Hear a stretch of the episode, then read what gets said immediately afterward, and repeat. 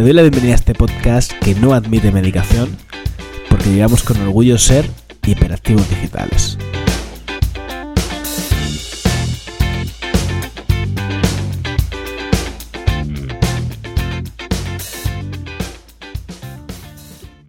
En un episodio anterior del podcast te dije que una de mis virtudes y también de mis defectos, las dos cosas, es que soy muy impaciente. Digo que es un defecto porque esto me trae, pues a veces amarguras, me hace incluso trabajar dos veces en vez de una, pero también es una virtud o un punto a mi favor en el sentido de que hace que, bajo mi punto de vista, saque los proyectos muy rápido. Es como que em, no estoy dispuesto a andarme meses, incluso años, intentando sacar adelante algo. Quiero que sea ya, que funcione ya, ¿vale? Si no sabes de lo que te hablo, te recomiendo que te vayas al episodio eh, El crecimiento en Instagram para impacientes o algo así, que está un poquito más atrás y cuento mi estrategia para crecer en Instagram. Em, el episodio de hoy está orientado también al tema del crecimiento en Instagram, pero no solo. O sea, me gustaría que lo entendieras, que entendieras el concepto, lo que te voy a proponer de una manera más global, porque al fin de cuentas esto se puede, se puede extrapolar a cualquier otra estrategia o mejor dicho a cualquier otro objetivo que tengamos, ¿vale? Te explico. Se trata un poco al final de darle al coco para optimizar procesos. En Instagram, por centrar el tiro, ocurre una cosa. Y es que cuando tú quieres abrir una cuenta nueva sobre un proyecto, un proyecto que quieras montar, o el target que sea, eh, al comienzo es insufrible. Insufrible porque tienes muy, muy, poco engagement. O sea, lo difícil realmente de, un, de, una cuenta, de una cuenta nueva, es el sandbox. Es esa fase en la que estás ahí publicando, no tienes apenas movimiento, porque luego es mucho más fácil pasar de mil seguidores a 5000 y mucho más fácil pasar de 5000 a 20000. Porque ya vas teniendo ese engagement, esa capacidad de generar eh, viralidad, de que te compartan y tal y cual el algoritmo de Instagram también te tiene más fichado y entonces te puede empezar a posicionar, pero los comienzos son muy, muy duros. De hecho, em, yo siempre que inicio un proyecto de estos, lo hago apoyado en la publicidad para empezar a aumentar ese alcance de manera no natural y empezar a, em, a que lo que voy subiendo, lo que voy publicando, sea eh, tenga un sentido, sea efectivo, porque lo que te digo, ¿no? Se puede empezar a compartir o a generar este movimiento. Hay dos formas si no tienes em, capital, ¿no? O, o dinero o tiempo. La otra posibilidad sería para acelerar este proceso de crecimiento, si como te digo no tienes capital, pues por ejemplo llamar a muchas puertas, establecer colaboraciones, proponerles entregas gratuitas de recursos a cambios de reviews públicas, machacar, ¿vale? La, la estrategia del pájaro carpintero, creo que es, ¿vale? Que es simplemente insistir mucho para que esto suceda. Porque ya te digo que algo que yo no toleraría es estar meses publicando para que no haya movimiento. De hecho, yo soy muy cotilla y stalkeo mucho pues a cuentas de, marketing, ¿no? De que cómo lo hacen en, en Instagram de todos los niveles, cuentas que están empezando, cuentas que ya llevan un tiempo posicionadas y cuentas grandes, para ver un poco los contrastes, el tipo de contenido que suben cada una y demás, ¿no? Y en esas cuentas pequeñitas que sigo, pues yo veo algunas que eh, su crecimiento es acelerado y otras que es súper lento, ¿no? Yo, a mí personalmente, a la hora de, por ejemplo, si yo tuviera que contratar una agencia de marketing o un freelance o lo que sea, y veo que tarda dos años, o sea, que lleva dos años publicando en sus redes sociales y no pasa de los 40 me gustas, que tiene dos o tres comentarios por publicación, yo diría, a mí no me inspira mucha confianza. Es verdad que esa persona puede que el core de su negocio no esté en las redes sociales, pero es que yo entonces casi le diría que cerrara la red social porque creo que da una imagen negativa. Da una imagen negativa porque tú a un cliente, a una persona que trabaja contigo, bajo mi punto de vista, insisto, ¿eh?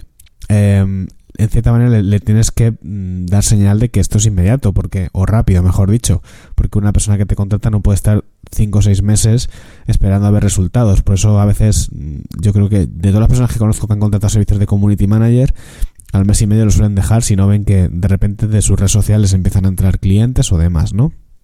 Pero bueno, que esto está como muy orientado al nicho del marketing y no es que me quiera centrar ahí. Da igual cuál sea tu sector o tu target.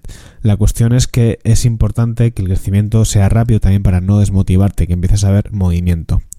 Y como te decía, hace un minuto y medio o así, hay dos formas. O le metes publicidad para aumentar el alcance de manera no orgánica, o llevas a cabo estrategias complementarias de colaboración, eso similar, para que esto suceda. ¿Qué pasa? Eh, lo segundo es una opción perfectamente viable. Yo no tengo tiempo para ellas, ¿vale? No tengo tiempo y además creo que mm, puedo invertir mis recursos de otra manera más efectiva que estar haciendo ese trabajo tan de campo, ¿no? Así que nos queda el tema del capital, de invertir pasta.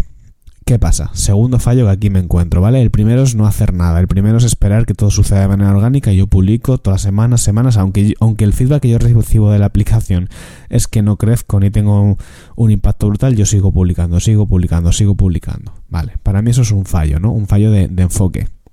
El segundo fallo de enfoque que tiene la gente es que dice, vale, yo invierto, le meto pasta y ya está. Es decir, le meto, le voy a dedicar el crecimiento de mi cuenta de Instagram, yo que sé, pues 50, 100 euros al, al mes y que me vayan llegando seguidores.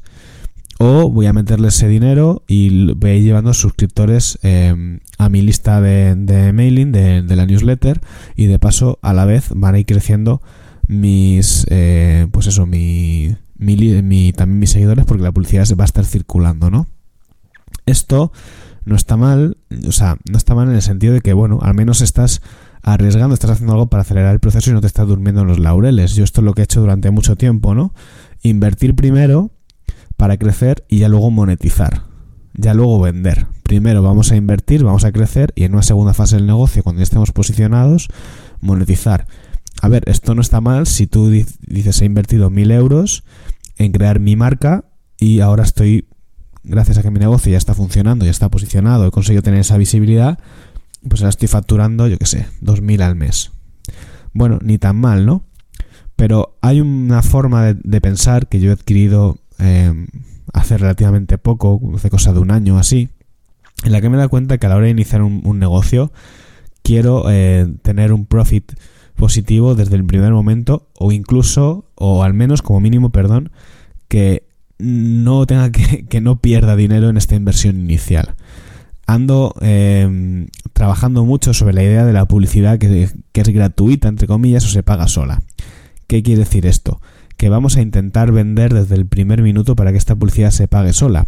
Porque si tú consigues un sistema de publicidad que se pague sola y ese sistema es más o menos escalable, tú puedes pegar un petardazo en tu crecimiento. Al final lo que estás haciendo es tener un sistema de alcance, de llegar a más personas, de visibilidad, que, lo tienes a, tu manejo. Hay gente que se matará a hacer TikTok para eh, TikTok Reels para llegar a muchísima gente, aunque ya sabemos que los Reels ya no tienen tanto tanto tirón, que lo siguen teniendo, pero no tanto, ¿vale? Harán miles de cosas de contenido eh, para intentar llegar a, a, más gente y que, se aumente, y que aumente ese alcance, y eso no está mal. Pero tú imagínate, como te digo, tener un sistema que tú dominas, que tú gobiernas, en el que puedes llegar a muchísimas personas. Yo no sé en cuánto puede estar el CPM ahora en Facebook Ads o en Instagram Ads. Voy a, a lo mejor digo una barbaridad, pero imagínate que con un euro llegas a mil personas. No sé, a lo mejor me estoy flipando mucho, es que ahora mismo no lo tengo calculado.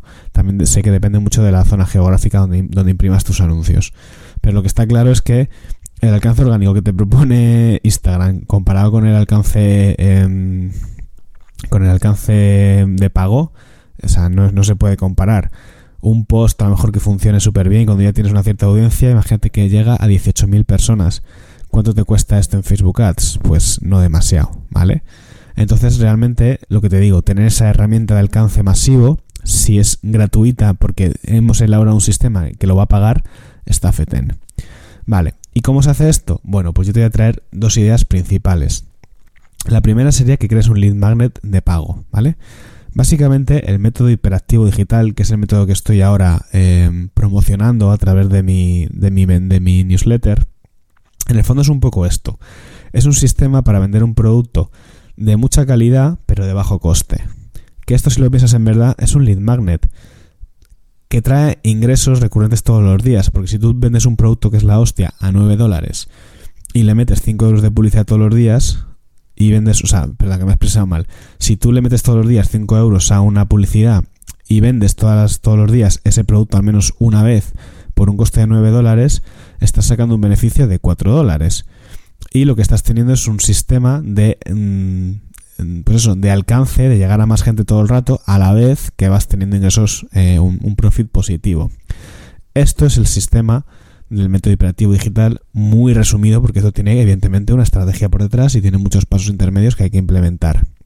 Pero si tú consigues establecer esto, para mí más que los 4 dólares diarios, que oye, que bienvenidos sean, que ya te da más dinero que, tener, o sea, ya, te genera más ingresos que tener dinero en el banco, que invertir en Bitcoin y cosas de estas. Ya estás teniendo un sistema de ingresos eh, recurrentes, ¿no? Pero para mí más valioso que esto es la capacidad de crecimiento de la marca, porque ahí estás consiguiendo dos cosas, una exposición brutal al tener tus anuncios en circulación y además conseguir leads muy cualificados de gente que te esté comprando, que vas con los que vas a poder construir tu propia lista y luego a esa gente venderle pues un producto superior, una membresía, una consultoría o lo que sea, ¿vale? Entonces esta sería la primera opción. ¿Qué hace la mayoría de la gente? Crear un recurso gratuito y ponerlo en circulación y ya vender el día de mañana. Bueno, ¿por qué no creamos un lead magnet de pago? Un lead magnet que sea muy bueno, que se venda barato porque es un no deja de ser un lead magnet, pero que nos vaya trayendo ingresos de esta manera.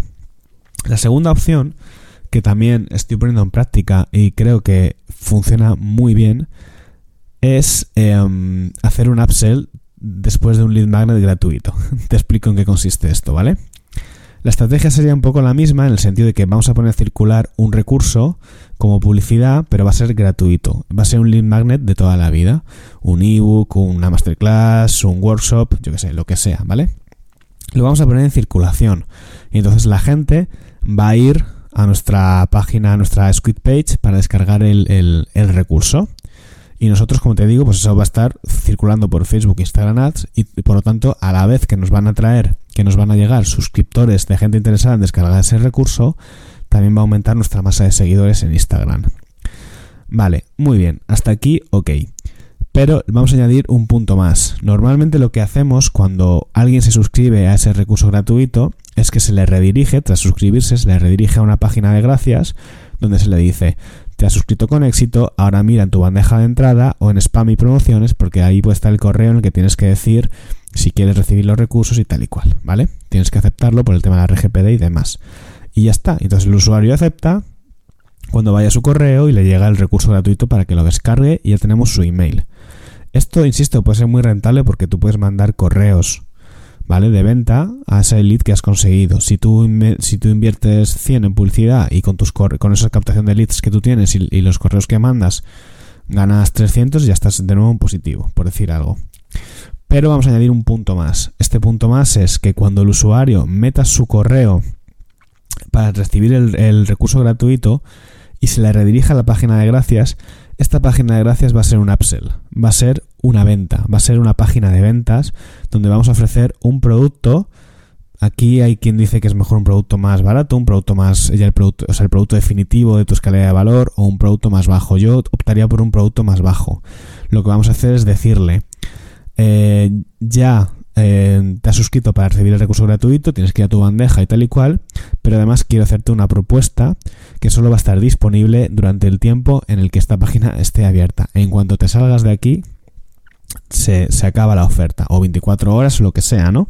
Y le vamos a ofrecer pues un curso, un material complementario a un bajo coste en el que lo pueda comprar pensemos que la persona en el punto en el que se ha suscrito es una persona que está interesada y ya de alguna forma ha dicho síes, ha dado síes, dejando su correo y demás. Y entonces de repente se encuentra que llega a una landing donde no se lo esperaba, con un producto que puede ser interesante para esa persona a un precio muy asequible y que no se lo puede pensar mucho porque es ahora o se me va. Entonces un porcentaje relativamente amplio va a comprar ese producto, ¿vale? Ese upsell.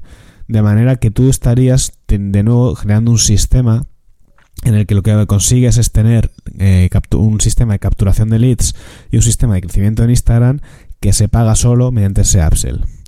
Esas son las dos formas eh, más fáciles, más sencillas de crear una publicidad gratuita o una publicidad que se paga sola, pero creatividad al poder. O sea, podemos hacer tantísimas cosas, ¿vale? se pueden hacer tantísimas cosas.